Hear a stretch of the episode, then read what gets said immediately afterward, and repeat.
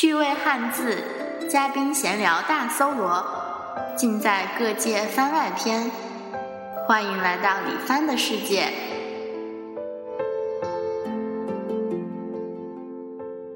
大家好，欢迎收听《各界番外篇》。各界的番外篇呢，好久没跟大家见面了。这期番外篇呢，我要说的字呢是“大厦”的“厦”，因为上一期播客呢是讲的建筑的“筑 ”，K 呢和我们讲了很多有关建筑方面的事情，所以呢这期番外篇在建筑这上下期的间隙呢，我准备讲一下有关建筑的一些小知识。所以呢这期选的字呢也是和建筑有关，是“大厦”的“厦”，繁体字的“厦”呢是一个广字头，下面是一个夏天的“夏”。看到“广”这个字呢，大家就会想到广大。然后下面的那个“夏”字呢，是它的身旁。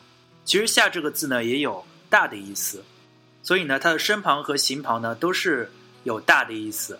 然后它合起来是什么呢？那就是大房子了。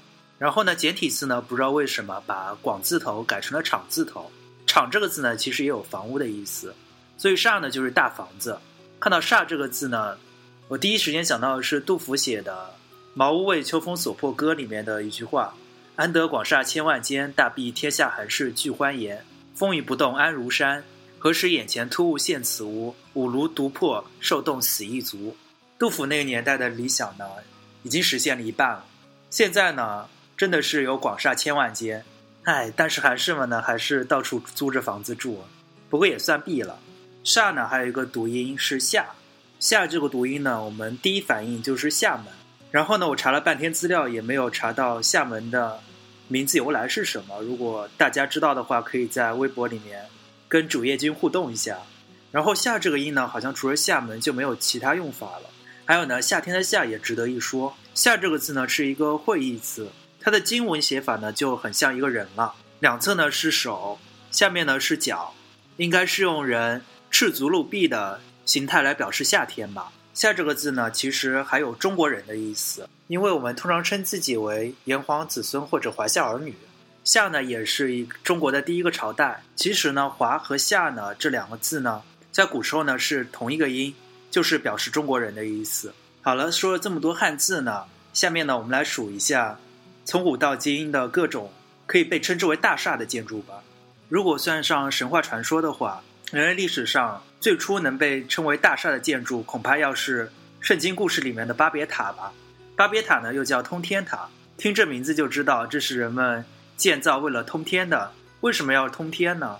圣经故事里面呢是这么说的：在大洪水的劫难之后呢，诺亚所建造诺亚方舟保全了一部分的人类，然后天上也出现了彩虹，上帝呢就用彩虹和地上人们定下约定，说不会再用洪水来毁灭大地了。以后呢，天下人都是说一样的语言，都是有一样的口音。人类呢，于是就开始繁衍子孙了。后来有一天呢，一个人提出了问题，他们在想，上帝会不会再发洪水来淹死他们呢？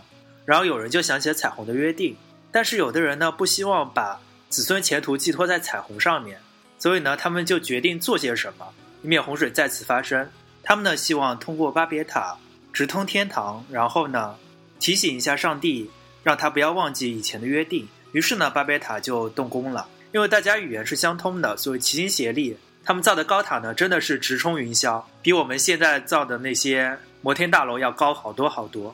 但是呢，这举动呢，惊动了上帝，他觉得自己的誓言遭到怀疑，于是呢，上帝就惩罚人类，他呢就把人类的语言给分开来了。后来人们呢，就因为语言不通，那座塔呢就半途而废了。其实呢，巴别塔这个巴别呢。是后来才命名的，因为呢，上帝把天下人的语言都变乱了，使人们分散在地上，所以呢，就给那个城取名叫巴别。巴别呢，就是变乱的意思。在人类语言变乱以后呢，大家就再也修建不出像巴别塔这样的通天塔了。后来能称之为大厦的建筑呢，一般都是各种名人啊或者皇帝的陵墓，诸如泰姬陵啊、胡夫金字塔。阿房宫之类的，还有呢，就是一些宗教建筑了，比如说大教堂啊、寺院之类的。到了现代呢，由于建筑水平提高呢，各种各样的大厦平地而起，使我们现在身处的城市呢，就像钢铁森林一样。这些呢，我们会在下一期的各界正片里面来一一跟大家细数。那今天的番外篇呢，就到这里了，大家拜拜。如果喜欢我们的节目，可以通过微博与我们互动，我们的微博是各界 Podcast，还有我们的 QQ 群。三幺四六六二九零六。我们也欢迎各界听友做我们的嘉宾。只要你有自己的见解和想法，都可以和我们联系。我们期待着您的到来。谢谢收听，拜拜拜